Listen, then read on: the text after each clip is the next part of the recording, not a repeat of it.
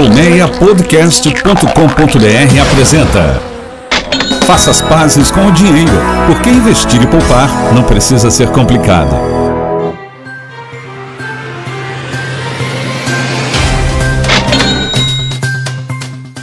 Salve saúde, bem-vindo e bem-vinda.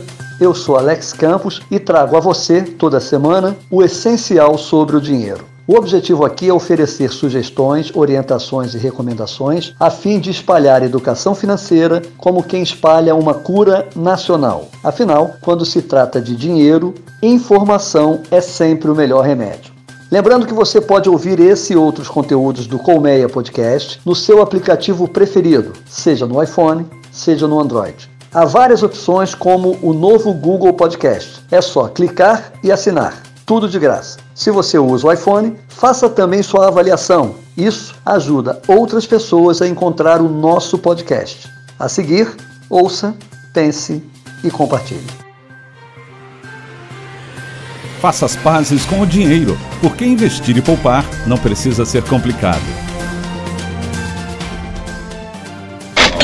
Repara que a política e a economia são os dois lados de uma mesma moeda. Infelizmente, não tem como a gente escapar disso. Digo infelizmente porque no Brasil a política parou no século 17 e 18, enquanto a economia já segue suas sinas e mazelas neste século 21 rumo ao 22. A dura realidade é que ainda temos políticos analógicos, atrapalhando economistas, empresários e consumidores que já lidam com desafios digitais. Essas distorções, contradições e desorientações onde mentalidades arcaicas sequestram e torturam iniciativas inovadoras, não podem dar certo. É nesse ambiente que você precisa avançar, mas é também nesse ambiente que os políticos te puxam para trás, te puxam para baixo. É nesse ambiente que o pior que pode acontecer para o Brasil, para a economia e para a democracia é ver prosperar ideias que parecem boas, mas são ruins. Parecem certas, mas são erradas. Parecem enganosas, e são enganosas. Agora, por exemplo, são dois os candidatos que estão prometendo tirar do SPC os nomes de mais de 60 milhões de brasileiros. Parece coisa de pagodeiros, mas acredite, eles estão concorrendo à presidência da República. E qual o problema em querer socorrer milhões de endividados que passam sufoco nas listas negras e nos cadastros negativos? Bem, o problema é que se trata de um canto da sereia no mar de ilusões, de uma loira linda num cemitério de propostas e de uma miragem maravilhosa no deserto de compromissos sérios. Claro que esse truque de ilusionismo atinge em cheio os corações, as mentes e as contas de mais de 60 milhões de almas penadas. A jogada passa a impressão ou a percepção de que, no dia da posse do novo presidente, num golpe de mágica, todos os credores e todas as dívidas vão desaparecer. A verdade é que o novo governo, qualquer governo, não tem como garantir sozinho essa ou outra promessa, essa ou outra prosperidade que os brasileiros esperam. Quem produz renda, riqueza, equilíbrio financeiro e estabilidade econômica para os eleitores, trabalhadores e contribuintes são os empresários.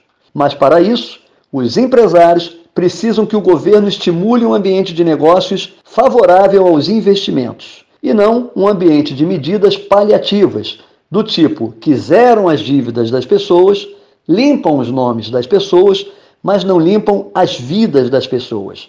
As ideias dos políticos não saem do papel ou não saem do lugar sozinhas. Elas não caminham sozinhas. Elas precisam de toda uma engrenagem capaz de movê-las. E essa engrenagem não passa só pela vontade do executivo, passa também pela regulamentação do legislativo e ainda pelo exame legal do judiciário. Isso para não falar dos outros grandes interessados, que são os credores.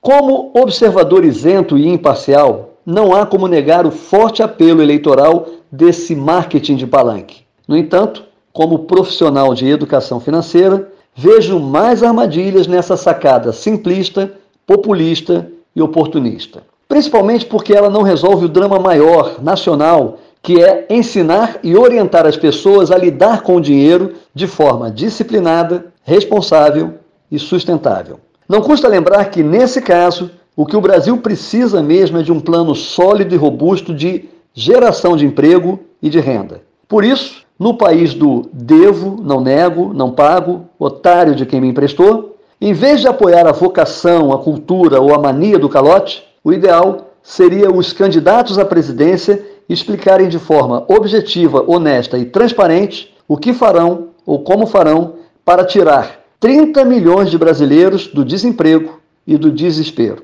Enfim, na dúvida, não tenha dívida, mas com ou sem dívida, o melhor é ter emprego. Exija emprego, nada menos do que isso.